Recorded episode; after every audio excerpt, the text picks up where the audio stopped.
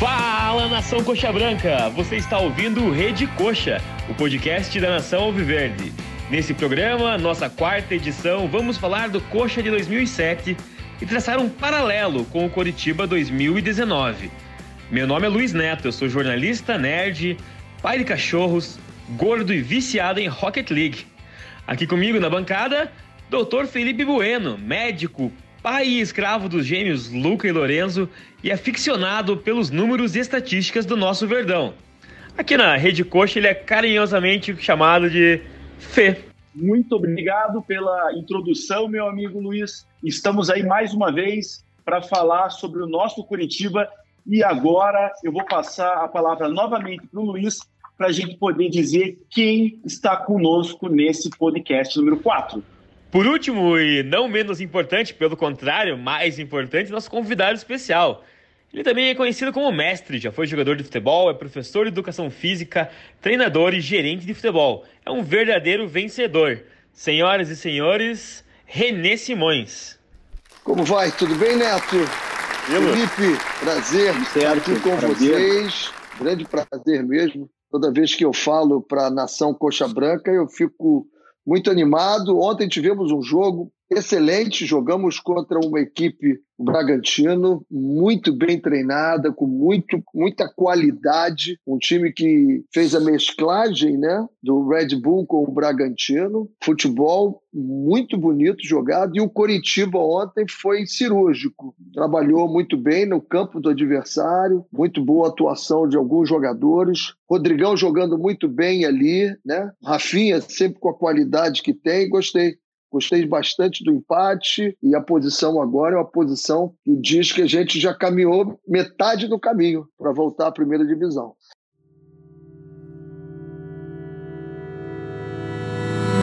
Bom, como já apresentamos inicialmente, nós contamos com a participação do grande René Simões, de importante contribuição na história recente do Curitiba. Para quem não se lembra, em 2007 o Curitiba passava por momentos delicados. A moral era baixíssima após o não acesso né, em 2006. René chegou na quinta rodada, passou por ótimos momentos, passou por momentos, por momentos delicados também no que diz respeito à relação com a diretoria, mas no final tudo terminou muito bem, de maneira apoteótica, inclusive, né, com acesso e o título na Batalha do Arruda. René, 12 anos se passaram, seu livro foi um sucesso de vendas, estou com ele aqui do meu lado, servindo como cola. O primeiro turno de 2007 não foi tão gentil com o Coritiba. A gente teve alguns resultados negativos longe do Couto Pereira.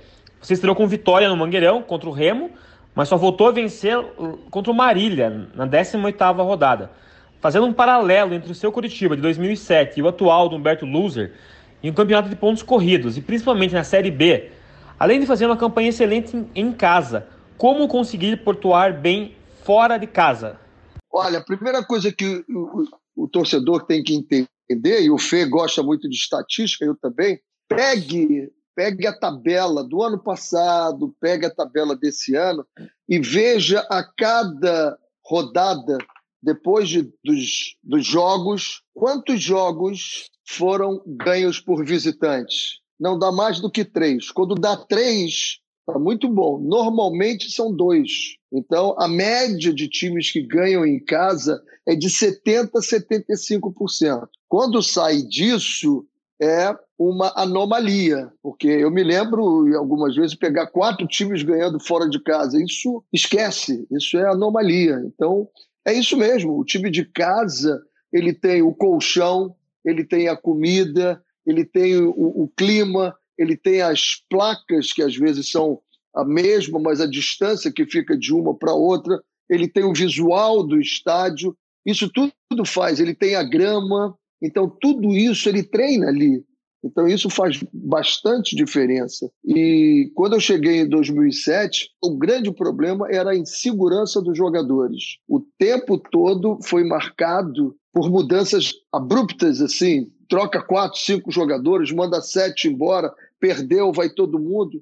Então, o que passava na cabeça dos jogadores, e essa foi, é uma das coisas que todo todo é, gestor tem que fazer. Quando você chegar no clube, comece a fazer um diagnóstico do clube, porque não é só o clube, às vezes não é só o funcionário da empresa que você trabalha, mas é o contexto geral é que faz o teu funcionário trabalhar bem ou mal, faz o teu jogador jogar bem ou mal. Às vezes não é o final, a ponta da, do iceberg, mas é lá embaixo do iceberg que provoca a qualidade de que você vê lá em cima. Então, eu, eu, eu tinha uma preocupação muito grande com tudo, com tudo.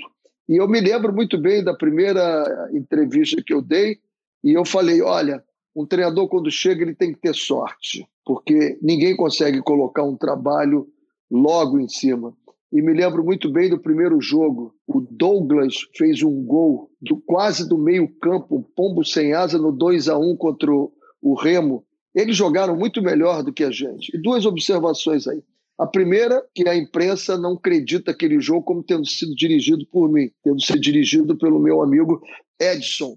Não, não, não, não. Eu dei a palestra, eu só fiquei lá de cima. Eu fiz as substituições com a ajuda do Edson, claro, ele é o Edson Borges, mas o time foi dirigido por mim no intervalo, tudo foi feito ali. Então tivemos uma dose de sorte.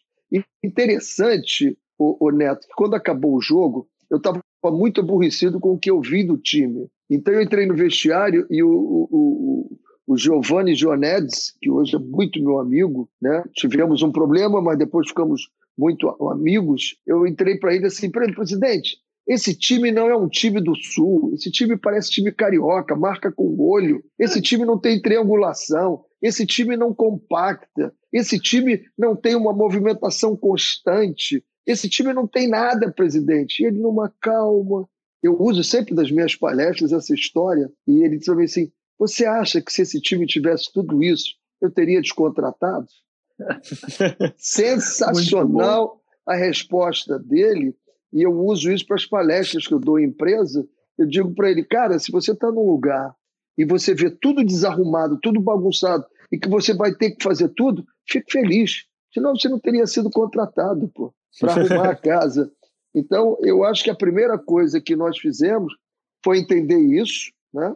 que tinha muita coisa para fazer o time, mas tinha muita coisa que afetava o time. E o Anderson Lima, foi um dos caras que eu mais conversei, porque a seleção sub-17 de 1987 eu convoquei ele numa situação inusitada. O presidente do Juventus de São Paulo reclamou com o deputado Nabia Bichedid, quem era na época estava presidindo a CBF no lugar do Otávio Pinto Guimarães, que eu não havia visto o time do Juventus jogar, e era verdade.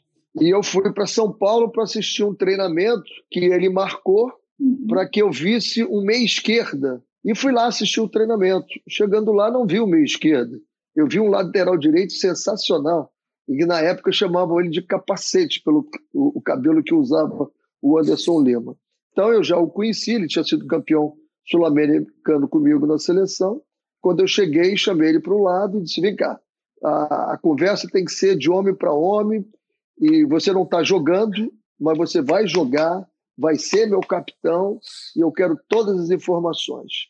Aí ele Verdade, disse, né, Renê? E ele, inclusive, inclusive, ele era considerado até por, pela torcida, e eu lembro que era comentado com você que ele era um dos grandes líderes né, do, desse elenco. Não, 2007. ele era o líder. Ele era o líder e era o teu representante, né? Junto com. É, elenco, ali eu né? tinha dois. Eu tinha o líder, que era o, o, o Anderson Lima, e depois eu arrumei o professor, que era o Veiga. O Veiga. O Veiga, eu chamava ele de professor. Uma visão de jogo excepcional. Mas aí o, o Anderson me falou, professor, o grande problema desse time é que nós não temos segurança de nada do dia da manhã. Perdeu o jogo, a gente é mandado embora. Perdeu o jogo, tu não joga mais. Eu disse, então vamos resolver isso, porque a principal coisa que o jogador precisa é a garantia de quem escala, é a garantia de quem tira ele do time é a garantia de quem contrata ele e quem manda ele embora. Se ele não souber disso, você não tem uma equipe. Pode ter certeza que o seu grupo vai ser um grupo completamente dividido.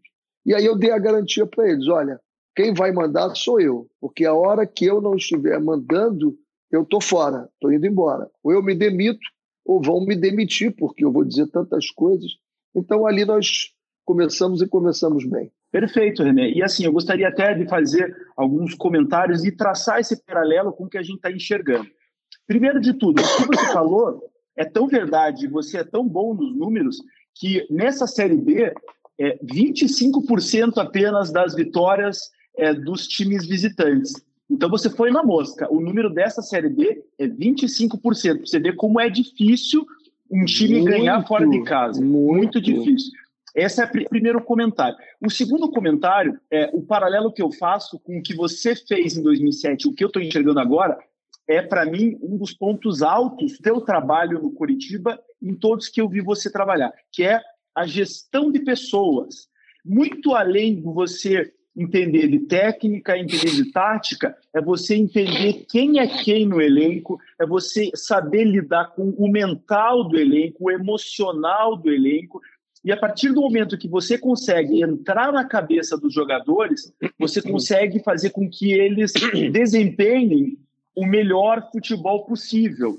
Então, eles acreditam no seu comandante, eles acreditam naquilo que foi passado na pré-eleição e eles conseguem é, desempenhar o máximo que eles têm é, a oferecer. E eu vejo isso no Humberto Louser. O treinador do Curitiba hoje é um treinador que é um grande motivador, é um treinador que tem o elenco fechado, coisa que a gente não enxergava no passado. Então, quando eu vejo as preleções do Humberto Louser e quando eu vejo as comemorações do gol, quando eu vejo as comemorações pós-jogo, eu vejo que ele tem o elenco na mão, ele consegue extrair do jogador o melhor. E isso era uma das coisas lá em 2007 que me chamava muita atenção. Eu lembro que eu via jogadores como Pedro Ken, muito novo, o Túlio, que era o jogador queridinho da torcida, o Marlos estava despontando, tinha o Keirson, que era a sensação, e o Gustavo Papa, que era aquele jogador que todo mundo batia Isso. palma quando dava qualquer tipo de carrinho, que tinha uma raça enorme. O Jesse. Então, todos os jogadores que você olhava e antes de entrar o René Simões, eu falava: espera um pouco, esse jogador aqui, será que ele pode render mais? Será que ele é tudo isso? E a hora que René Simões entrou no time em 2007, a gente viu que eles poderiam e renderam muito mais. Tanto que muitos despontaram para o futebol Marlos fez um sucesso enorme na Ucrânia, o Keyson chegou a jogar no Barcelona, o Pedro Ken é, começou a, a, rodar pelo Brasil, chegou a jogar no Cruzeiro. Muitos jogadores que eram jovens, eles despontaram no futebol porque tiveram não só um técnico que sabia de tática, que sabia ali de, de, de escalação, mas que sabia é, é, extrair o máximo do jogador. E é o que eu tenho visto é, do Loser também nessa temporada. Então, é, a gestão de elenco talvez seja um dos pontos principais. Inclusive, se você olhar outros técnicos pelo Brasil que sabem muito de técnica e não deu certo, se você for investigar por que, que não deu certo em cada trabalho, a gente vê que faltou um pouquinho de tato em gestão de pessoa. E isso a gente sabe que o René Simões é mestre, né, Luiz? René Simões é mestre e é coxa branca, né? Declaradamente. É.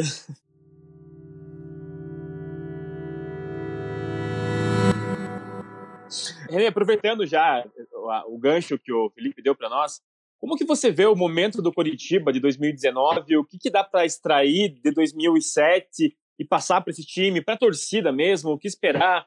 Qual que é, seria a fórmula para que nesse segundo turno o, o Coritiba, inspirado em 2007, possa finalmente voltar para a primeira divisão? Olha, Luiz, deixa eu dizer uma coisa ainda no que o Felipe falou ali, né?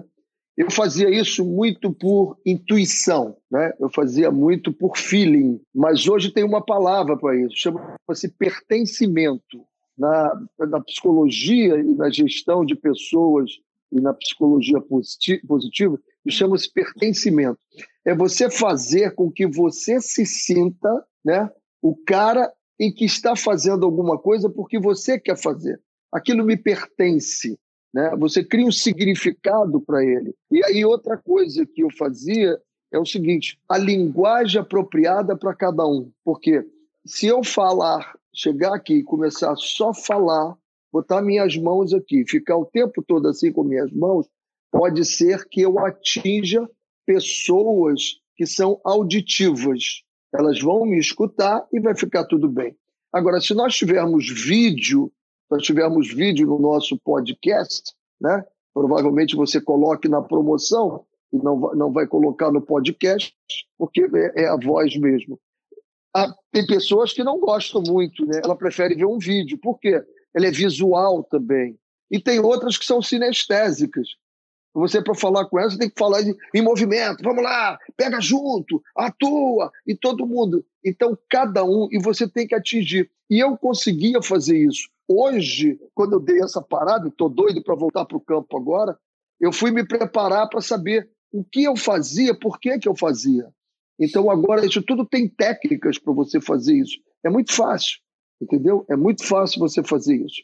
Quando o, o, o, o, o nosso treinador, o Lousa, ele foi contratado, eu liguei para Goiânia. Eu trabalhei no Atlético Goianiense e o Adson, que é o presidente lá, que era diretor na minha época, é um cara que tem uma visão muito boa para enxergar treinadores e jogadores. Eu liguei para ele. Eu disse: Ó, o treinador do Vila Nova está saindo e está indo para o Curitiba. Como é que é esse rapaz que eu não conheço?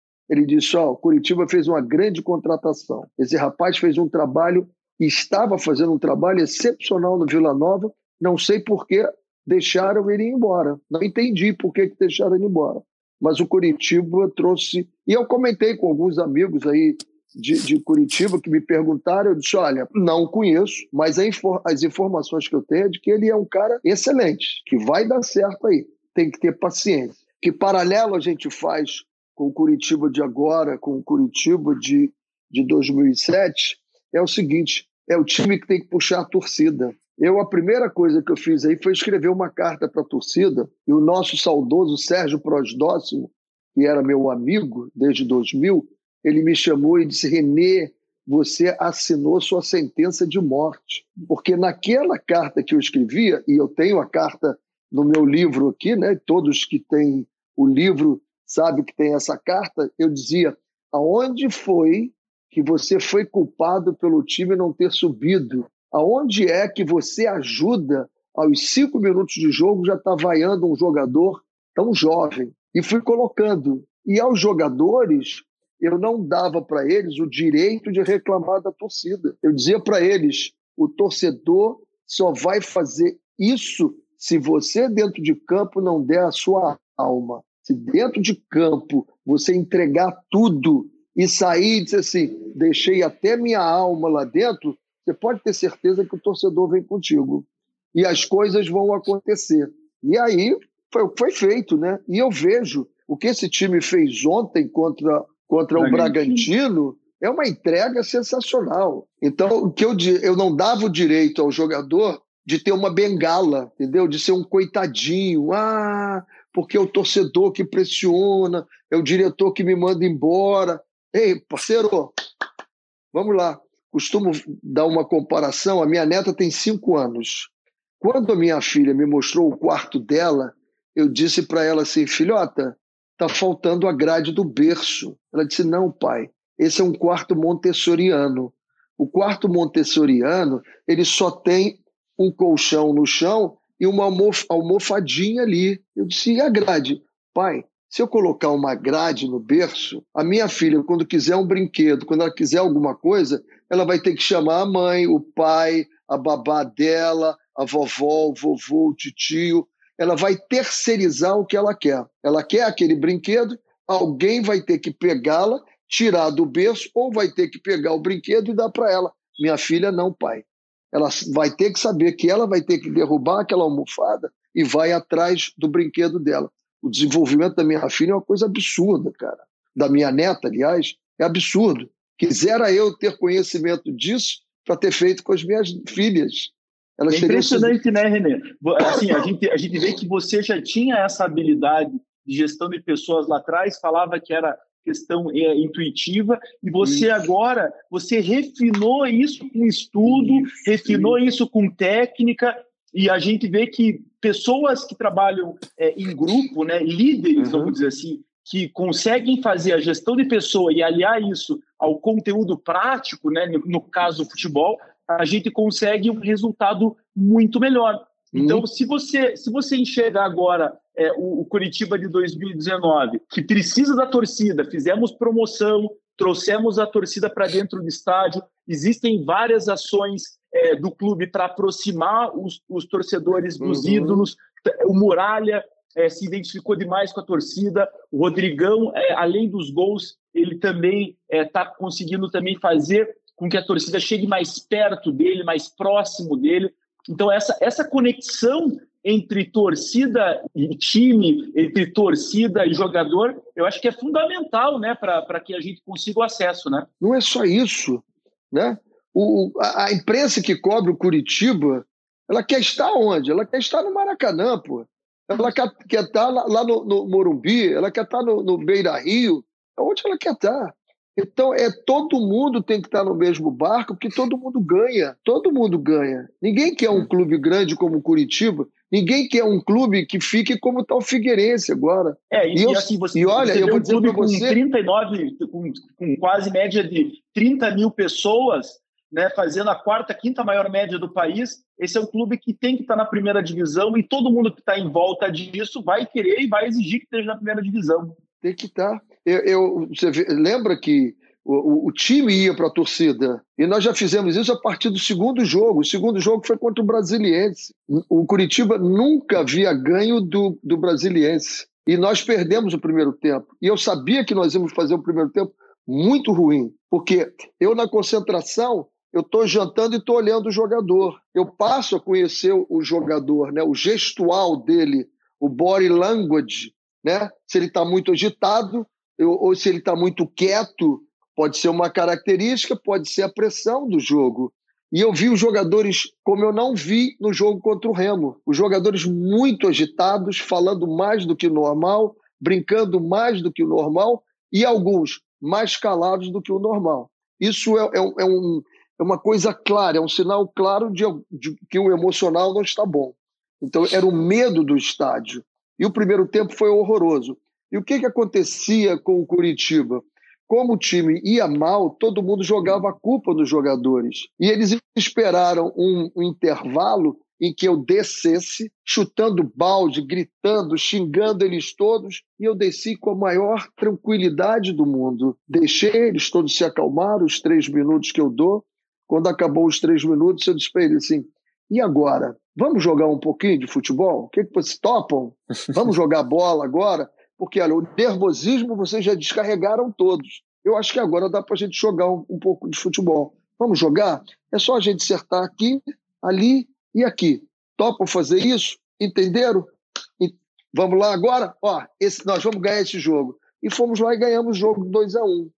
Então, é por acaso? Não, tem toda uma sistemática que você tem que trabalhar com o jogador, porque ele possa ele colocar a inteligência emocional dele sabendo o seguinte: por trás de mim tem alguém que me segura. Posso ir, entendeu? Essa é uma das características. O Bernardinho, por que, que a geração Bernardinho? Porque se o Bernardinho mandasse um cara pular do quarto andar, e assim, pula de cabeça que não acontece nada. Ele pulava, ele pulava. É, o, Bernardinho, o Bernardinho é mais um exemplo né, daquilo que você prega hoje, né? Isso, que, é, que é, é você aliar tudo aquilo que você sabe de, pô, de ponto de vista técnico e tentar isso. incutir isso no ser humano. Eu vejo isso. você falando muito sobre isso nas suas palestras, vejo uhum. você falando nas uhum. entrevistas quando você comenta jogo eu vejo que você enfatiza muito a questão do ser humano. Não é uma máquina uhum. que está em campo. Você vai ligar e ele vai jogar daquilo que.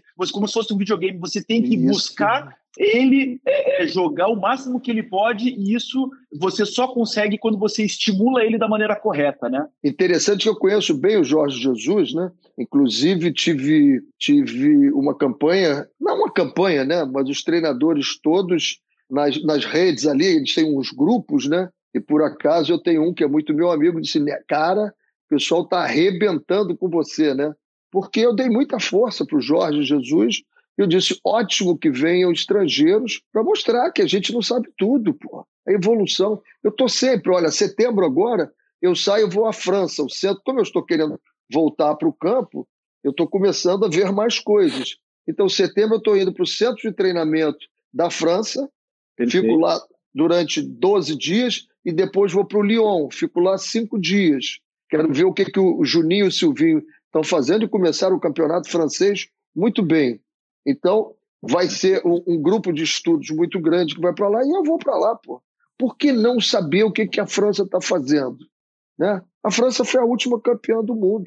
Então vamos Sim. saber o que, que ele está fazendo. Conhecimento nunca, nunca é demais o conhecimento, entendeu? Perfeito. E toda a mentoria que eu faço com com os treinadores, né? com o Jair Ventura, que eu fiz, fiz com o Fábio. O pessoal pergunta: você continua trabalhando com o Fábio? Eu disse: não, eu falo com ele, mas não trabalhando com ele. Pô, ué, parou? O que, que houve? Ei, amigo, eu dou um treinamento para o cara ser piloto. Depois que ele decola com o avião, eu não vou ficar do lado dele, agora ele é piloto, pô. Deixa ele embora. Ele, deixa, eu, deixa eu te fazer uma pergunta. É, hum. assim, é, é, você está fazendo toda essa capacitação, você tem capacitado treinadores. É, hum. Quando você voltar para o mundo de futebol, o teu hum. objetivo vai ser voltar. Treinador. treinador mesmo. Treinador. Olha, eu, eu trabalhei no, numa determinada época do ano passado do retrasado também, eu trabalhei em cinco diferentes clubes. Engraçado que veio um, um, um empresário, a coisa de uns três meses, me ligou e disse: Renê, tem um clube assim, te interessa? De um, pô, ótimo clube. E ele foi lá e apresentou meu nome ao presidente. disse: não, o Renê está desatualizado, ele está fora. Aí ele ligou e me disse: pô, Renê, eles não quiseram. Eu disse, Cara, eu estou trabalhando em cinco clubes. Era Corinthians, Flamengo, Vasco, Botafogo e o Red Bull. Eram cinco clubes ao mesmo tempo, porque eram cinco treinadores e eu sabia de tudo que estava acontecendo lá. E aí na, eu só não me metia na parte tática, escalação, isso eu nunca meti. Mas eu via todos os jogos com um olhar crítico para comentar com os treinadores depois, né? Então não dá para você ficar desatualizado não. E eu acho, eu acho que a minha volta vai ser muito melhor do que do que era tanto dentro de campo de treinamento, né? porque o jogador de futebol, você tem as gerações, né? Você tem os baby boomers, depois você tem a, a geração Y, você tem a, a, a, a, X, a Y, e agora... Vai ter que lidar com os millennials, né? Os milênios agora. O que que o milênio agora? Por exemplo, você vai numa preleção e vai dizer para ele, pô, vocês vão conseguir casa, vocês vão conseguir carro. Os milênios agora não querem saber de ter, eles querem experiência. O cara quer ir para a França, o cara quer ir para a Alemanha, o cara quer conhecer o Japão. Os milênios são assim. Você vê por que, que o carro está fadado a ser extinto? Porque ninguém quer comprar carro, porra. Por que, que os casamentos normais passam a ser mais difíceis agora? Porque os caras querem experiência. Todo mundo quer experiência dessa geração. Então ele quer experimentar. Eu quero casar para experimentar. Ah, não gostei, estou indo fora. Não era a minha geração. Você casava para ficar casado sempre, né? Então, você tem que saber com quem você está lidando. Se você não souber, eu falo uma outra coisa, Luiz e Felipe, que é a primeira linguagem.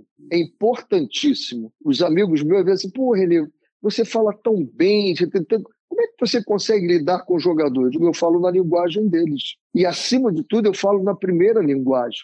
Eu tenho uma história sensacional de uma jogadora, Elaine Baiana, da seleção feminina. Eu, como fui trabalhar na seleção, eu achava que elas defendiam mal, eu coloquei três, um, um líbero, duas zagueiras e duas alas. Troquei o lateral para ala. Aí modifica tudo, né? O papel de ala, você vai às vezes pelo meio campo, às vezes você está dentro, está fora, pela lateral. E eu expliquei tudo. A primeira semana, a Rosana fazia muito bem, a Baiana, mais ou menos. Chamei a Baiana e disse: querida, você não está fazendo o que eu te pedi, vou te mostrar de novo. Mostrei. Na segunda semana, nada da Baiana. Ô, Baiana, não é possível, Baiana. Eu já te pedi, Baiana. É. Pô, vamos fazer? Vou. Nada na, na terceira semana também. Eu chamei e disse: Baiana, acho que eu vou encher tua cara de porrada, Baiana, porque você não faz o que eu estou querendo. Aí ela bateu no peito: Isso, professor, fala comigo. Nunca mais deixou de fazer. Fez uma Olimpíada maravilhosa foi contratado por um time da Suécia, vive até hoje lá, casou, trabalha Você lá. Você finalmente tinha conseguido acessar a ela, A né? primeira linguagem dela, Felipe, perfeito. Porque o pai dela, o dia que o pai dela chegou para ela e disse assim, querida, ela teve um orgasmo. Porque o pai dela enfiava era a mão nela mesmo, entendeu? Agora, se eu dissesse que eu ia dar uma porrada na Juliana Cabral, ela ia chorar três meses e não ia fazer nada do que eu queria. Por quê? O pai dela era carinhoso, a mãe era carinhosa. Então, você tem que entender. Você, às vezes, está com um funcionário que ele não produz bem. Sabe por quê? Você está tratando ele muito dengosamente. Às vezes você está destruindo um outro, sabe por quê? Você está tratando muito rude ele. Procure saber da onde vem, o que, que ele fez, acesse a primeira linguagem dele e você vai ter sucesso.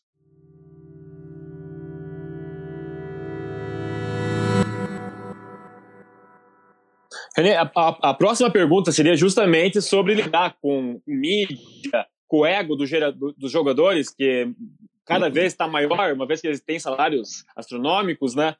É, já que você já falou um pouco sobre isso, vou fazer uma pergunta de um episódio que aconteceu. Teve um jogo contra o Santos, você não era mais treinador, não lembro quando você estava, que você discutiu com, com, com o Neymar Atlético, depois. Não, eu não discuti com ele. Não, você falou que ele era um monstro Atlético Goianiense. Que ele saiu Atlético revoltado, né? Ele saiu revoltado, uhum. foi substituído. E não, ele Neymar... não foi substituído, ele... Ele queria bater o pênalti, o Dorival não deixou ele bater o pênalti escalou Isso. outro e aí foi um caos aquilo. E você falou, estamos criando um monstro. Foi uma, uma, a, a sua frase rodou o Brasil. E hoje o Neymar teve um, um, amadurecimento.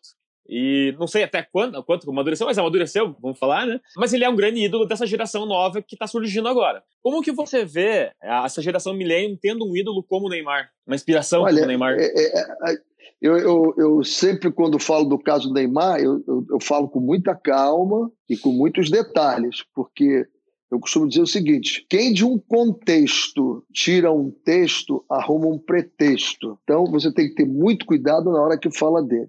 Por que, que eu falei dele? Primeiro, o Denis Yamamura, que trabalhou, foi meu assistente aí no Curitiba, era assistente do Dorival no Santos. Então eu sabia de tudo que estava acontecendo com aquele menino, né?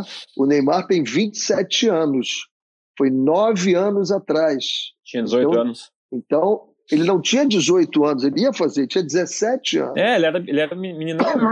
Então qual era a minha preocupação?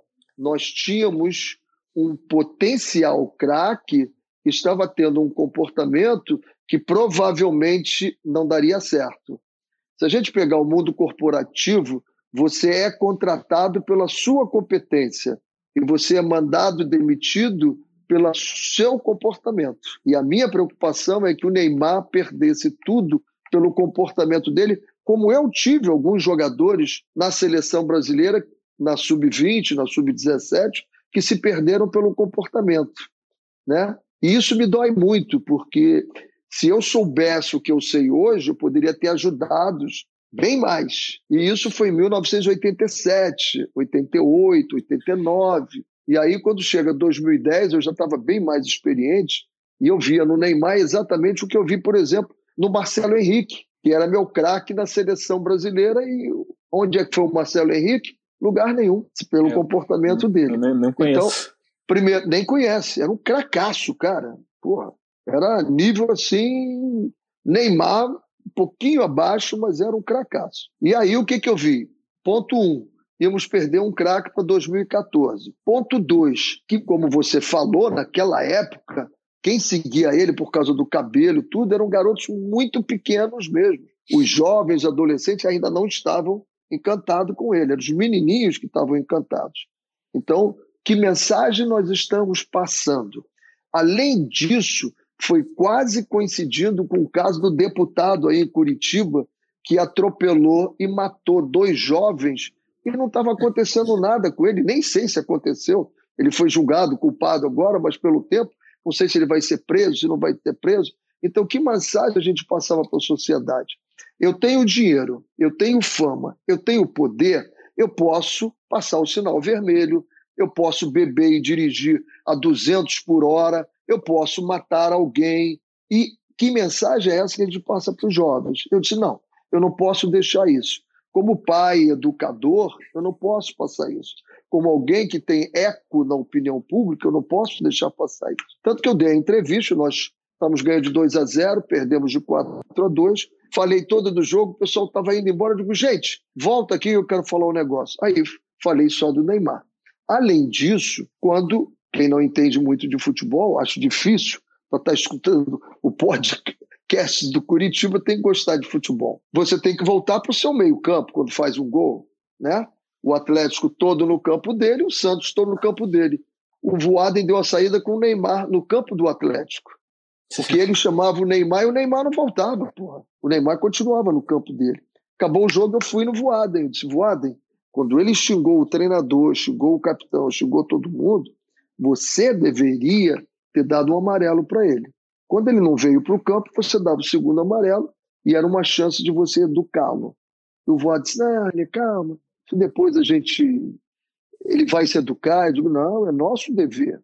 Então, ali foi um dever de profissional. Minha filha é psicóloga, como eu falei, que montou o berço montessoriano, e ela, assim que acabou o jogo, ela me ligou. Pai, foi muito forte o que você falou, pai. Eu disse, olha, mas era para isso mesmo, é para causar um impacto para que melhorasse. Essa questão do ego, a gente precisa, vamos ver, continuar vendo o caso do Neymar, qual foi a melhor atuação que ele teve? Barcelona. Barcelona ele jogou muito bem, mesmo não sendo protagonista. Em alguns jogos ele foi até protagonista. Aquela Sim. virada contra o Paris Saint-Germain, que o Messi até deixa ele bater o pênalti, porque ele estava tão protagonista daquele dia que ele foi bater o pênalti também. Então, mas por quê? Porque o Barcelona, o Barcelona é maior do que os jogadores. Nem o Messi é maior do que o Barcelona. O Barcelona já mandou dois jogadores brasileiros embora do clube e eles estavam no reinado deles de número um do mundo. O Barcelona agradeceu e vai embora. Sabe por quê? O Rio só é Rio porque ele tem margens. Tira as margens do Rio, o que, que você tem? Uma lagoa, um mar, uma poça d'água, qualquer coisa. Mas Rio não é. Agora, Perfeito, tudo... E assim, eu acho que até isso que você está falando, eu gosto de fazer alguns paralelos, porque assim, o que você falou lá atrás ecoa até hoje, para você ver como foi significativo e como foi importante. Todo mundo lembra disso. E eu vou fazer esse paralelo, mais uma vez, com o nosso Curitiba de 2019, onde a gente tem um time com alguns bons jogadores, a gente tem o ídolo da torcida, que é o Wilson, que agora, inclusive, está é, tá no banco de reserva. A gente tem o Rodrigão, que tem um dos melhores números do país. E você não vê essas personalidades elas se sobressaindo ao grupo e à instituição.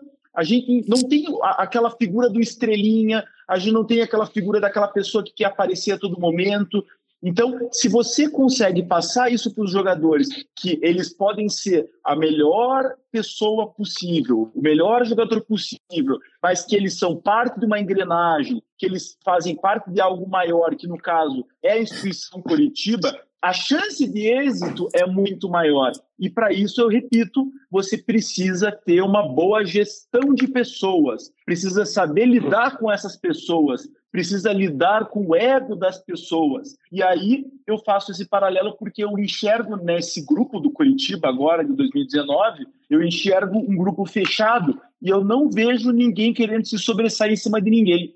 Eu podia muito bem estar é, tá enxergando o Wilson é, querendo aparecer mais porque perdeu a posição para o Muralha e eu vejo que os dois estão unidos e quem tiver melhor vai jogar e o outro vai apoiar também.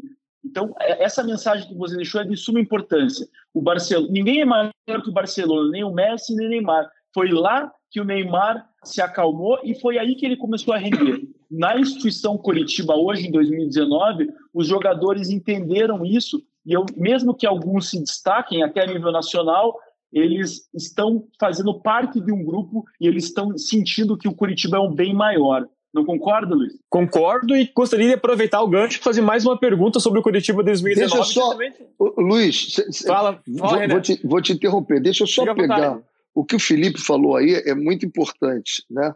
Felipe, você que é o homem da estatística, perceba o seguinte: não existe nenhum jogador eleito número um do mundo que não tenha sido de um clube muito grande, muito Verdade. grande.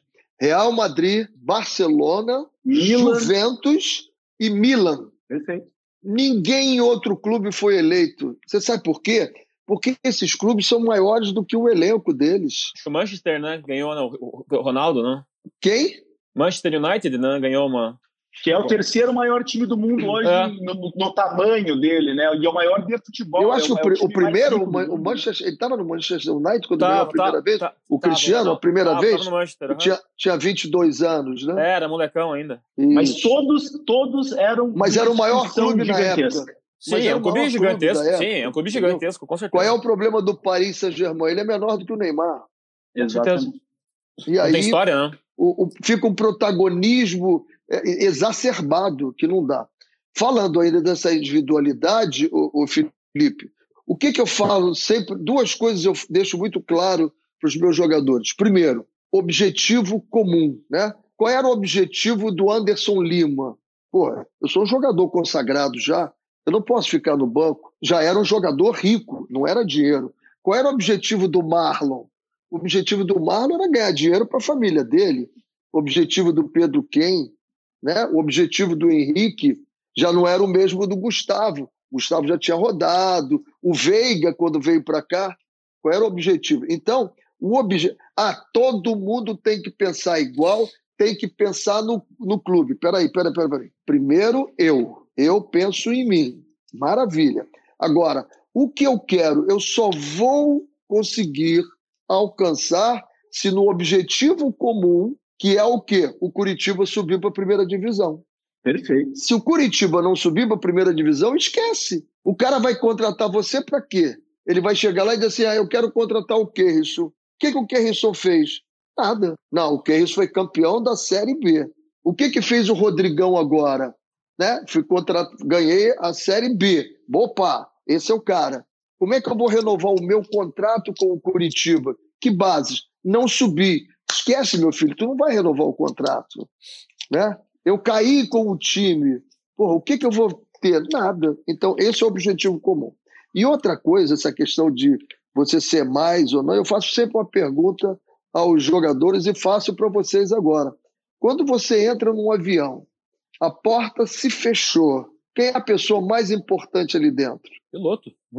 O piloto, cara. Ele é o cara, você não é nada, eu não sou nada, ninguém é nada ali. Porque se aquele cara errar, pô, acabou.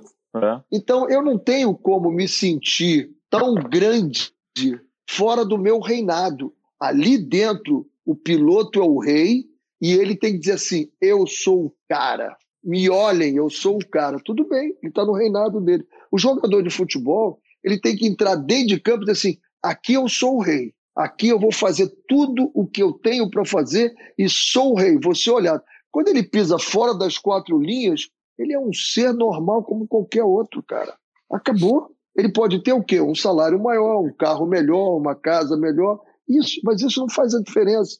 Faz a diferença quando eu estou colocando o meu talento. Né? Eu, quando você ser operado ali, quem é o rei? É o cirurgião, pô. Cirurgião é o cara, não eu, pô. Então ali ele tem que sentir, pô, eu sou bom, eu faço isso, tenho sair dali, eu sou um qualquer. Vocês agora têm que sentir os caras agora, pô. Vocês estão comandando um podcast, pô. Saiu dali, amigo, parceiro. É todo mundo igualzinho, não tem nada.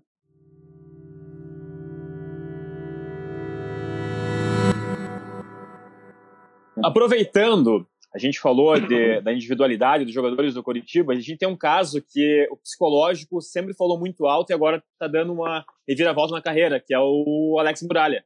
É, você, como ex-treinador da seleção feminina, da base, o que você acha da atual fase do Muralha? Dá para ele voltar a sonhar com seleção brasileira? Olha, o, o Muralha foi meu jogador no Figueirense.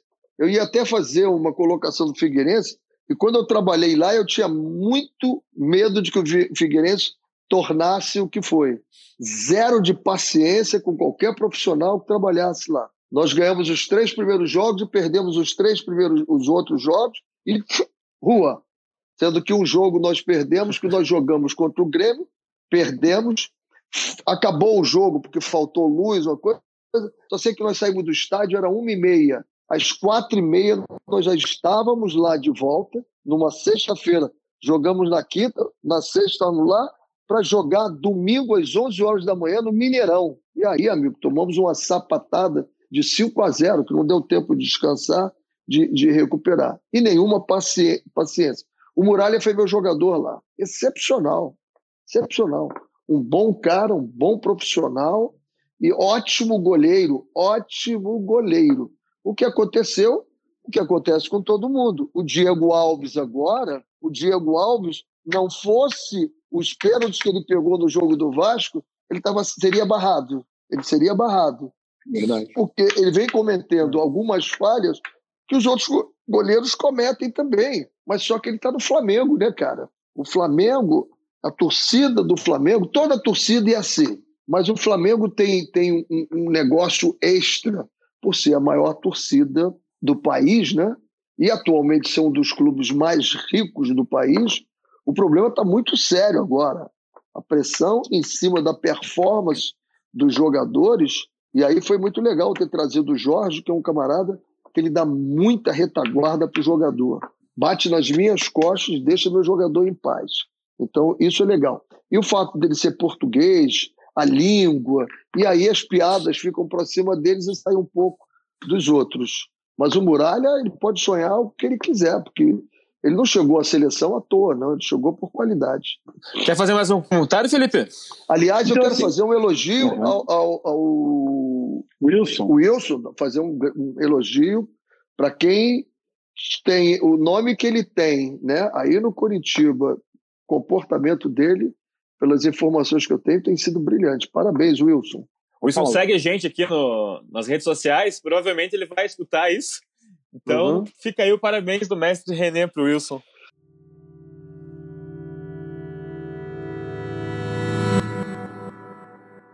Então, assim, eu vou fazer minhas considerações finais e, assim, eu gostaria primeiro de agradecer a presença do René Simões. É, e, assim, eu, para quem não sabe, eu frequento aí o estádio já desde criança e o ano de 2007 foi um dos anos mais importantes da minha vida. Eu tinha 22 anos e aquela, aquela campanha me marcou demais, é, principalmente porque eu via algumas é, revelações da base onde a gente queria demais que desse certo. O Keyson, o Henrique, Pedro Key, o Marlon. Então, quando eu vi o René Simões pegando aqueles garotos e, e falando assim, ó, vocês são é, vocês podem, vocês vão subir. E quando a gente subiu naquele gol final do Henrique Dias, na Batalha da Arruda, aquilo é. me marcou demais. E uma das coisas que mais me marcou é, foi quando no, no, final, quando a gente estava é, é, já se despedindo, né? E toda a torcida gritava o famoso "Fica, René, estamos com você". Eu acho que isso uhum. sempre me marcou e aquilo é sempre quando eu falo em René Simões, quando a gente conversa sobre Curitiba, eu sempre me vejo na memória aquele grito da torcida: fica, René, estamos com você, porque é um grito de gratidão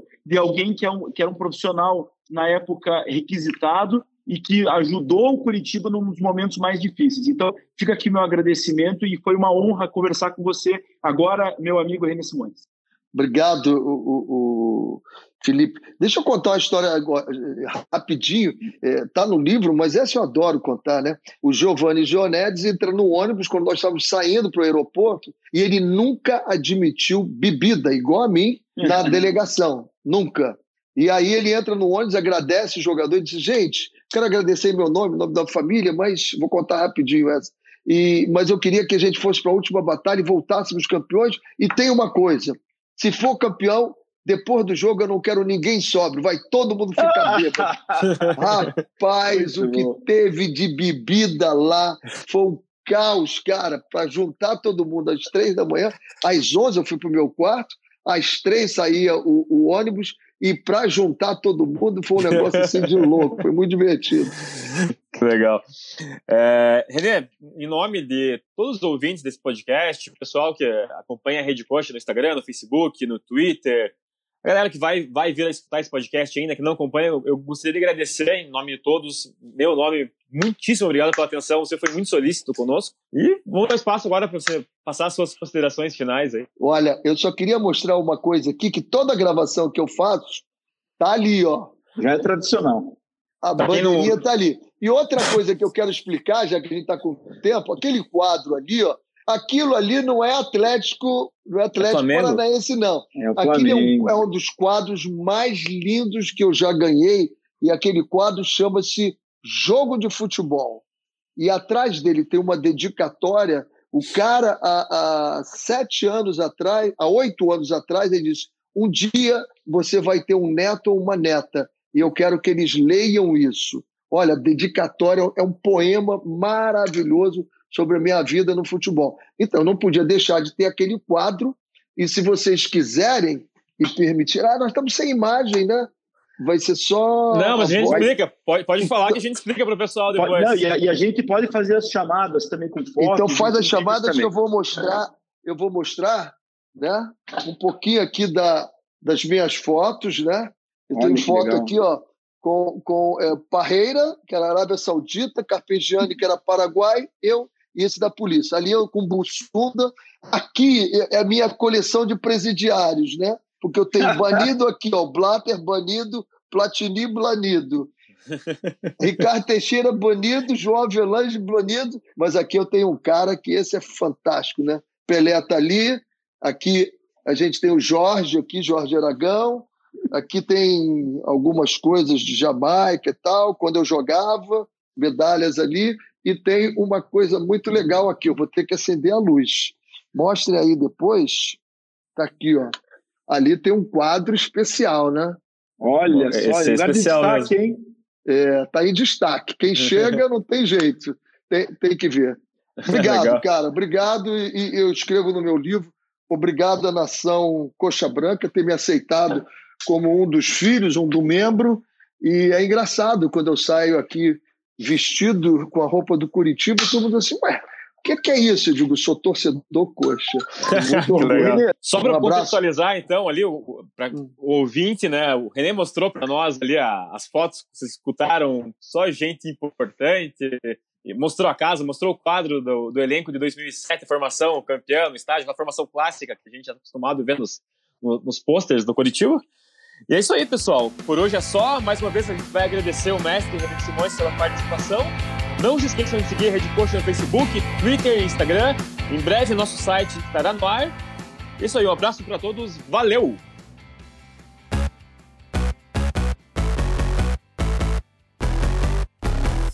Thank